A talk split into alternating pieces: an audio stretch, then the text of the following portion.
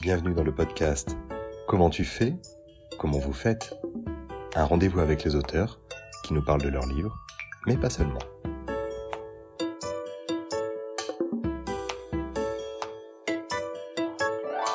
Bonjour à toutes, bonjour à tous.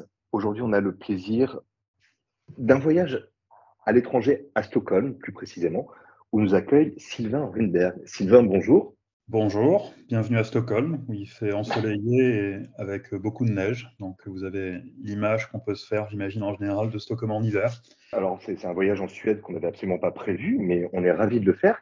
Euh, la question qui personnellement me brûle les lèvres, quand on est scénariste, euh, s'installer à Stockholm, c'est pour se rapprocher de l'académie et d'envisager le prix Nobel de littérature alors j'imagine que ça peut être une des raisons. Dans mon cas, c'est plutôt parce que mon épouse est suédoise et que ma famille habite euh, à Stockholm.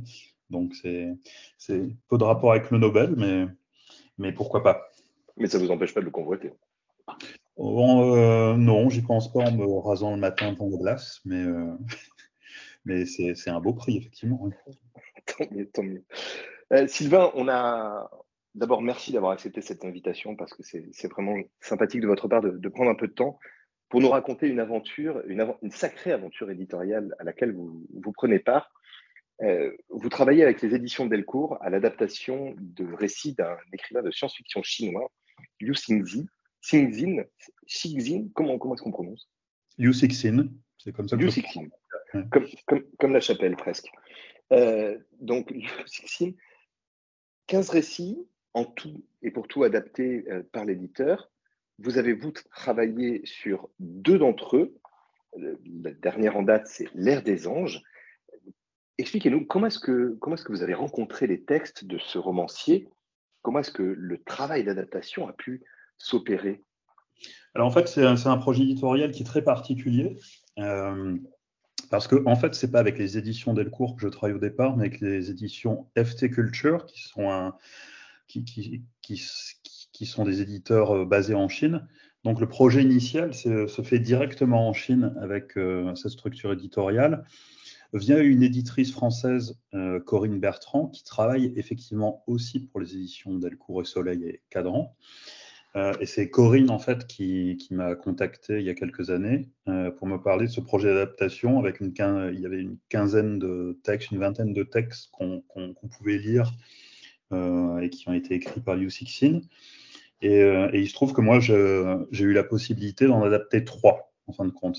Il y en a deux qui ont été publiés, euh, Nourrir l'humanité avec Mickey Montelot et, euh, et, L'ère des anges avec Maï. Et il y aura un troisième, un troisième ouvrage qui va être publié en France en septembre 2023 par Delcourt, qui s'appelle Les migrants du temps, avec Serge Pelé au dessin, avec qui je, fais la série Orbital. Et c'est ça, Sylvain, vous n'en êtes pas à votre premier scénario et, la science-fiction, c'est quand même un genre de prédilection, on peut dire, pour vous? Alors, non, non, non j'ai publié euh, pratiquement 120, 120 bandes dessinées maintenant. Euh, et y a, y a pas on ne parle pas d'un galop d'essai, là. Voilà, et il y, a pas mal d'ouvrages euh, et de séries de science-fiction. Enfin, je, fais un peu de tout en fait. Il y a aussi du fantastique, il y a du polar, il y a de l'autobiographique, mais la science-fiction est un genre que, que, que j'apprécie énormément, c'est vrai. Et du coup, travailler sur euh, des textes de Liu Cixin, qui est maintenant un des auteurs de science-fiction les plus connus au monde, hein, puisque euh, il a vendu plusieurs dizaines de millions en fait, de romans à ce jour. Il est très très connu en Asie, mais aussi aux États-Unis, euh, avec notamment le problème à trois corps, qui était un phénomène international en, littérature. Et ça permettait, dans ce cadre-là, d'adapter des textes et une vision qui, qui, qui changeait de, de l'approche occidentale euh, en science-fiction euh, classique. c'est ce qui m'a plu, moi, en fait. C'est de pouvoir aborder des thématiques qui, à la fois, m'intéressaient, mais qui étaient abordées avec un angle qui était différent, parce que culturellement venu d'ailleurs. Et ça, l'altérité, c'est toujours quelque chose que j'ai apprécié et que j'apprécie. Et c'est ce qui m'a donné l'envie euh, d'écrire ces trois adaptations-là. Le, choix des trois textes s'opère comment? J'imagine qu'il y a Une intimité avec le texte, un feeling particulier. Pour vous, ça s'est passé comment? Oui, en fait, bon, Corinne Bertrand nous, a donné un choix assez vaste, assez vaste de, de, nouvelles écrites par Liu Cixin qui étaient inédites en fait en, France. Et euh, moi j'en ai choisi trois qui sont euh, très différentes sur des, thématiques euh, qui sont très variées. C'est ce qui m'intéressait en fait. Sur Nourrir l'humanité, il y a à la fois l'invasion extraterrestre, mais aussi la notion de l'importance de la monnaie dans nos sociétés et les dérives du capitalisme actuel. Euh, dans l'ère des anges, c'est la biogénétique. Et euh, les migrants du temps, comme son nom l'indique, c'est sur le voyage temporel. Donc c'est à chaque fois des sujets très différents, avec des approches très différentes. Euh, ça, a demandé, un gros gros travail d'adaptation parce que la manière dont Litsixin écrit ses nouvelles sont assez éloignées en fait des structures scénaristiques que nous on connaît en Occident. C'est-à-dire que c'est souvent plus proche de la, poésie, quelque part. Euh, et il a fallu donc euh, déstructurer pour tout reconstruire. Donc c'est, on, est, on est vraiment très très loin d'un, copier-coller, ce que je ne fais jamais d'ailleurs quand j'adapte euh, une, œuvre préexistante. Mais là, c'est certainement le travail d'adaptation qui m'a demandé le, le, plus de travail dans ma carrière, en fin de compte. L'ère des anges, l'histoire d'une révolution, plus que d'une révolution, euh, puisqu'elle s'oriente vers un travail génétique. Euh, la question se pose, euh, sans dévoiler les enjeux finaux, mais l'ère des anges, ce titre vient, vous vient comment? Alors, l'ère des anges, en fait, c'est tout simplement la traduction du titre chinois de la nouvelle d'origine, qui en anglais donne Age of Angels, donc ça donne l'ère des anges en français, donc ça c'est, il n'y a pas eu de changement par rapport à ça. Euh, je ne vais pas dévoiler en fait euh, à quoi euh, correspond le titre, parce que ça serait en dire trop sur la finalité de l'histoire du récit. Mais on est effectivement dans le cadre où un, scientifique, un biogénéticien, qui vit dans un, pays africain qui s'appelle la, Zambie, décide à un moment donné de, de pratiquer des expériences scientifiques hors normes, hors cadre, pour euh, aider la population de son pays à vaincre, euh, à vaincre la faim et à lui donner euh, une liberté politique qui, qui, qui, pourra aussi permettre à ce pays-là de, de, gagner sa véritable indépendance. Alors, ce que fait on est en plein dans une logique transhumaniste, en fait. Oui, oui, tout à fait. On, est en plein dans le transhumanisme, sachant que ce scientifique-là, euh, les expériences qu'il mène et les buts euh, qu'il se donne, il veut, faire en sorte que toute l'humanité puisse en profiter. D'abord, ça, se passe dans son pays parce que son, pays est victime de déstabilisation politique, euh, souvent d'origine internationale, pour pouvoir s'accaparer en fait les, richesses naturelles de la Xambie. Euh, il y a aussi de la corruption euh, dans, ce pays-là, dans beaucoup d'autres, hein, en Afrique et ailleurs, de toute façon. Euh, et c'est contre tous ces, phénomènes qui empêchent son peuple d'accéder à la liberté et au bonheur, tout simplement, qui, et qui, va employer en fait ses, ses, connaissances de biogénéticien pour tenter de trouver une solution, une solution radicale. Alors évidemment, l'approche de, de ce scientifique n'est pas sans poser de questions.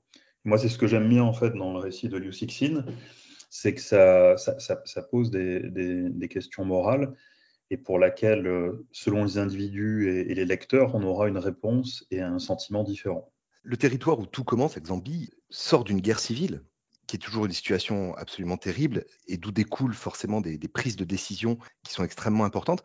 Ismaël Ita est effectivement un scientifique. Dès les premières pages, on a quand même l'impression, le sentiment, et tout s'en dégage, que c'est presque un savant fou. C'est un, docteur Frankenstein euh, tourné vers les modifications ADN, les modifications génétiques. En réalité, euh, le bonhomme est beaucoup plus nuancé, beaucoup moins manichéen euh, que les premières pages ne laissent entendre. Comment est-ce que vous avez travaillé cette évolution du personnage? Moi, ce que j'aime bien dans, les personnages en fiction en général, c'est qu'ils aient plusieurs facettes, parce que dans la réalité, chaque être humain a plusieurs facettes. On n'est pas monochrome dans notre euh, existence et dans les choix qu'on peut faire. Donc, euh, Ismailita, il représente exactement ça. C'est-à-dire que, de mon point de vue, ses intentions sont très nobles, les moyens pour y parvenir peuvent aboutir à des résultats absolument catastrophiques. Oui, un peu plus discutable en effet. Euh, mais c'est toujours la, une des er, éternelles questions entre la, fin et les moyens. Et, ici, c'est vraiment une des thématiques euh, centrales du, centrales du récit, auxquelles viennent se greffer aussi l'exploitation des ressources naturelles euh, qui est faite en Afrique au bénéfice d'autres pays ou d'autres continents, les interventions étrangères qui nourrissent certaines guerres, certains conflits, certaines guerres civiles. Et c'est à ça aussi que réagit ce personnage, Ismaël Ita c'est pas seulement au problème de la faim, mais c'est au fait que son pays, selon lui, doit pouvoir décider lui-même de son avenir et de sa destinée. Précisément, et c'est ce qui est fascinant dans le texte, il y a suffisamment de niveau de lecture pour que à chaque nouvelle approche, on découvre quelque chose. Au fin du fin, c'est un récit qui parle d'humanisme et des concessions qu'il faudrait faire pour arriver à obtenir un respect de la part des autres euh, nations. Schématiquement, c'est l'Occident versus l'Afrique, l'exploitation de l'Afrique par l'Occident. Mais, cet homme, ce scientifique, a vraiment pour vocation fondamentale d'offrir cette liberté à son pays. Oui, tout à fait. Euh, alors dans le récit, effectivement, le, pays qui est le, plus agressif contre la Zambie sont les États-Unis. Après, ce qui est, dit en sous-texte dans, cet album aussi, c'est qu'il y a, plein d'autres puissances étrangères, Chine y compris, qui, tentent de, s'imposer euh, en Afrique, d'essayer de, nouveau de, tirer les, bénéfices des, richesses qu'il y a sur son continent pour leurs propres intérêts. Euh, et c'est contre ça que, que se bat Ita. Et c'est pour ça aussi, puisque son pays a traversé plusieurs guerres civiles, que d'un point de vue personnel, il a perdu sa, petite sœur qui est morte dans ses bras lors de, de, ces épisodes de guerre intestine, qui était nourrie par des puissances étrangères. Et c'est ce qui a fait de, lui ce, scientifique qui va aussi se transformer en politique, puisqu'il va prendre des, décisions qui sont clairement d'ordre politique concernant l'avenir de, son pays, et qui, va le mener à une certaine radicalité par rapport à la, violence que ses concitoyens et ses concitoyennes subissent depuis des décennies aussi. Il n'y a pas que les puissances étrangères, hein, il, le, dit lui-même, il y a aussi la corruption sur place, donc c'est toujours des, problématiques à, plusieurs niveaux. Mais l'ensemble de, ces problématiques auxquelles il a dû faire face, lui et ses concitoyens, euh, durant son existence, le poussent euh, à prendre des décisions scientifiques, morales et politiques qui sont radicales qui peuvent être considérées comme porteuses d'espoir pour certains et qui peuvent être considérées comme criminelles par d'autres. Alors cette, cette, question des ressources, de la lutte contre la famine, les questions bioéthiques sont des sujets avec lesquels vous étiez familier il a fallu faire des recherches spécifiques pour aborder le scénario de cette bande dessinée Sur la, sur la biochimie, euh, l'ADN, enfin moi je n'ai pas de formation scientifique particulière, donc euh, j'ai simplement repris les éléments que Sin, qui lui a une grosse formation scientifique, avait déjà implémenté dans le récit d'origine. Sur les problématiques de la faim, euh, de géopolitique concernant l'Afrique ou les situations internationales en général, moi c'est des sujets qui m'intéressent euh, depuis le début de ma carrière. En l'occurrence, j'ai une, une, maîtrise d'histoire politique, donc je viens un peu de là. Ce qui, moi, me paraît intéressant dans ce type de récit, c'est qu'en fin de compte, d'un point de vue technique, ça fait quand même plusieurs décennies, au moins depuis euh, la fin de la Deuxième Guerre mondiale, que nous sommes capables de nourrir l'humanité tout entière. Mmh. C'est-à-dire que depuis, la, depuis 1945, tous les épisodes de faim dans le monde et les centaines de millions de victimes depuis ces dernières décennies, elles n'ont pas pour cause une déficience scientifique, contrairement à ce qui a été le cas dans, l'histoire humaine pendant des milliers d'années où il y avait des difficultés pour nourrir tout le monde parce que techniquement on était extrêmement sensible aux aléas de la nature, euh, qu'il y avait plein de techniques qui n'existaient pas. Aujourd'hui, ça fait très longtemps qu'on est capable de nourrir tout le monde sur cette planète. Or, aujourd'hui, si on a encore des centaines de millions de personnes qui souffrent de la faim, ce n'est donc pas pour des raisons scientifiques, mais ce sont pour des raisons politiques. Et c'est ce que représente aussi ce récit et ce que veut faire euh, le professeur Ita dans ce cadre-là. C'est-à-dire in fine, la question, elle n'est pas du tout scientifique. La question, elle est politique et morale. C'est là qu'on retrouve cette dimension humaniste. C'est un bienfaiteur, Ismaëlita. Alors, de son point de vue, lui, il se pense clairement comme quelqu'un qui œuvre pour le bien et le bien commun. C'est ce qu'il dit. Et, quelque part, on, peut le comprendre. On peut le comprendre tout à fait. Maintenant, les, les méthodes qu'il emploie scientifiquement, potentiellement, peuvent porter à, des excès, des dérives qui pourraient euh, aboutir euh, aux effets exactement inverses de ce qu'il recherche. D'ailleurs, en, fin d'album, euh, c'est ce qui illustre le titre aussi, L'ère des anges, mais je ne vais pas en dire plus. On voit que ces expériences génétiques, celles qu'il a pratiquées, peuvent aussi servir à autre chose qu'à simplement nourrir l'humanité, pour reprendre le titre de l'autre album. Bien sûr. Euh, et, et, du coup, ce qui se passe dans l'album et ce qui se passe dans le dernier tiers de l'album illustre les, les, dangers de la méthode d'Ismaïta. Comment est-ce que vous vous êtes approprié le sujet que, que traite Liu? Ça interroge, ça perturbe, parce que le sujet est quand même extrêmement complexe et, et, il peut être bouleversant finalement. Cette approche, cette possibilité qui est offerte, euh, la méthode qui est employée, ça, comment est-ce que on, s'approprie un, récit de ce genre? Alors moi, c'est des thématiques qui m'intéressent, mais il se trouve que la biogénétique en soi, je l'avais jamais abordée dans, mes propres récits, donc c'est pour ça que ça m'intéressait de faire l'adaptation de, ce texte de Liu Cixin, euh, puisque lui, l'abordait, il l'abordait de manière euh, très originale. Ce qui, a été plus, ce qui est, ce qui difficile, c'est pas tant les thématiques que, que, je connaissais en soi, que la structure du récit de base. Parce qu'en fait, quand Liu écrit ses nouvelles, on est plus dans une forme de poésie métaphorique que dans une construction narrative typiquement occidentale, en fin de compte. Et donc, il a fallu vraiment tout déconstruire pour tout reconstruire, pour qu'on puisse avoir vraiment un scénario qui soit adaptable en bande dessinée. Ça, c'était vraiment le, gros challenge, le gros défi, et c'est ce qui rendait d'ailleurs le, projet intéressant.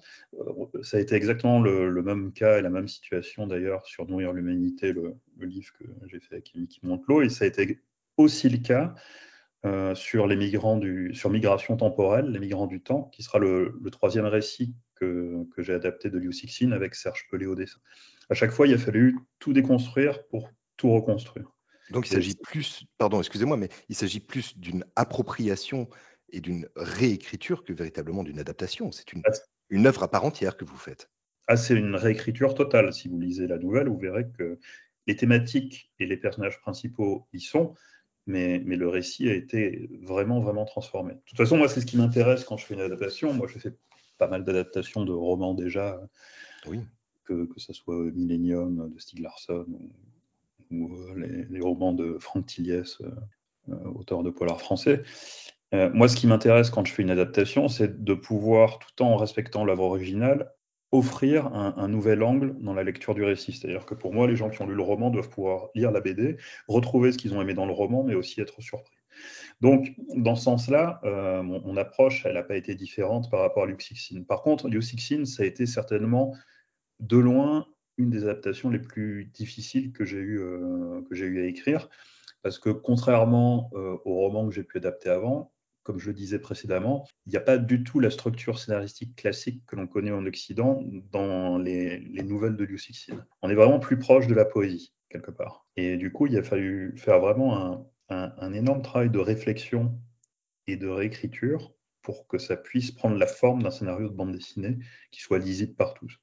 Et la, difficulté fut la même pour euh, nourrir l'humanité, j'imagine. Tout à fait. Ça, a été nourrir l'humanité, ça a été encore plus difficile que, ah l'ère des anges, parce que c'était encore plus métaphorique euh, à la base. Euh, l'ère des anges, c'est parmi les trois que les trois récits que j'ai adaptés, l'ère des anges, c'était le moins difficile parce que c'était celui où il y avait quand même à la base une structure qui ressemblait plus ou moins à une structure scénaristique classique pas complètement, mais il y avait quand même certains éléments qui étaient. Et les, deux autres ont été encore plus complexes à adapter en fin de compte. D'autant plus étonnant que ce titre, Nourrir les anges, bah, voilà, le lapsus est fait, Nourrir l'humanité est presque transposable justement à l'ère des anges. Là-dessus, il y a une nuance qui est quand même euh, assez intéressante, c'est que dans Nourrir l'humanité, il y a cette présence d'extraterrestres qui donnerait peut-être une connotation plus science-fiction au récit, là où euh, l'ère des anges est, peut-être plus ancrée dans le réel et, finalement pas si science-fiction que ça. Non, effectivement, le, nourrir l'humanité, même si ça se passe sur Terre de nos jours, mais vis-à-vis de la présence d'entités extraterrestres, on est clairement dans la science-fiction. Euh, dans l'ère des anges, on n'est pas dans la science-fiction, on est dans de l'anticipation. C'est-à-dire que ça pourrait être quelques années en avant si certains progrès euh, biogénétique pouvaient être effectués dans ce sens-là. Mais c'est clairement notre monde aujourd'hui. Donc c'est en soi, on est vraiment dans, plutôt dans l'anticipation, dans l'ère des anges. C'est pas un récit de science-fiction euh, tel qu'on l'entend de manière classique. Ouais, et c'est ce qui rend euh, l'ère des anges un peu, plus, un peu plus inquiétant, un peu plus angoissant. Effectivement, ça pourrait être dans une dizaine d'années, à peine. Oui, enfin la situation géopolitique, ça pourrait être même aujourd'hui. c'est ça. Ce qui n'existe pas à ce jour, ce sont les, techniques de biogénétique qu'a inventé le, professeur Ita. Tout le reste, le contexte, c'est malheureusement le monde actuel. Au terme de la lecture du, récit de, Liu, vous avez eu le sentiment d'une, on pourrait dire si c'était une fable, d'une morale. Euh, Liu n'est pas moraliste ni fabuliste. Il y a une conclusion qui est suggérée au lecteur? Bah, La conclusion qui est suggérée au lecteur, c'est la vision qu'a le Ismaëlita de ce que l'avenir va devenir par rapport à ses propres découvertes scientifiques. Maintenant, c'est sa vision à lui, on n'est pas obligé de la partager. Alors, la question devient presque impérative. Euh, comment est-ce que vous, vous avez réutilisé cette, cette approche proposée? Comment est-ce que vous l'avez resuggéré au lecteur? Moi, j'ai essayé de, de laisser un maximum de liberté d'interprétation au lecteur. Moi, je n'ai pas, pas comme habitude d'imposer euh, ma propre morale de manière frontale dans ce que j'écris. Euh, moi, ce que j'aime bien, c'est donner à réfléchir. Ensuite, les gens, les lecteurs et les lectrices en tirent les conclusions qu'ils veulent. Moi, je suis pas là pour penser à leur place, en fin de compte. Mais ce que, ce que, ce que j'essaye de faire dans mes récits, c'est de leur donner la matière à réflexion. Ensuite, les conclusions qu'ils en tirent, ça les regarde. C'est, n'est pas, moi qui vais, qui vais leur dire quoi penser. Sylvain Hunberg, je vous remercie beaucoup pour le temps que vous nous avez consacré. Je rappelle la publication L'ère des anges et non pas Nourrir l'humanité, qui est le précédent album. Un troisième à venir un peu plus tard. Merci beaucoup pour cet entretien, cette discussion et bonne continuation. J'imagine que le prochain album est déjà réalisé. Oui, tout à fait. Bah, je travaille sur euh, pas mal de projets actuellement euh, en jeux vidéo, en série télé et en bande dessinée aussi. Donc il y a, plusieurs projets euh, en cours euh, en parallèle. Voilà. Puis moi je vous remercie pour euh, votre accueil et puis m'avoir donné la parole dans le cadre de ce podcast.